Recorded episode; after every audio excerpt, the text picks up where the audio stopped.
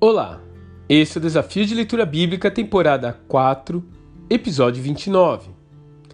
É uma situação irônica.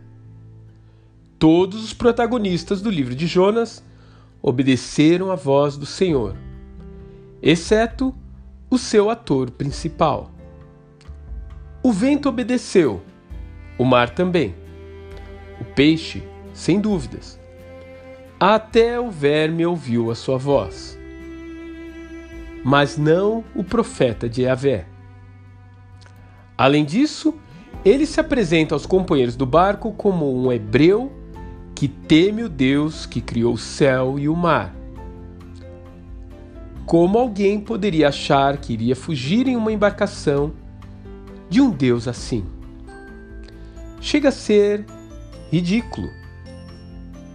Finalmente, todas as pessoas ímpias do texto os marinheiros, o rei, os ninivitas se humilham e adoram o Senhor. Mas aquele homem religioso, filho de Abraão, continua orgulhoso até o fim.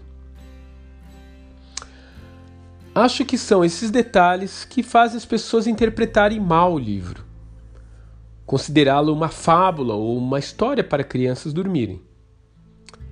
Mas a história de Jonas vai muito além do homem que foi engolido por um peixe. Na verdade, esse é um dos poucos livros que foi citado e referendado pelo próprio Messias, como você pode ver em Mateus 12, verso 39 a 41. O seu cerne, porém, não está nas idas e vindas desse missionário de humor instável. O livro nos revela até onde vai a misericórdia de Deus.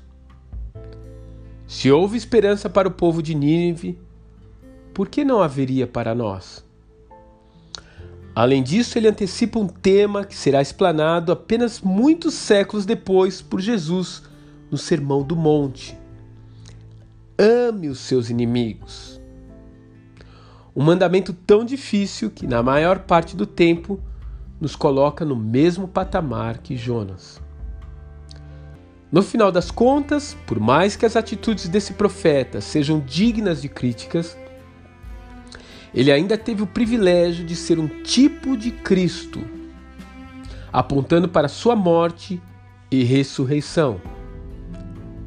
Enquanto os ninivitas são uma antecipação da obra salvadora do Senhor, que alcançaria as nações pecadoras, independente de sua linhagem. O que, aliás, foi o que aconteceu conosco. Que Deus te abençoe e até amanhã.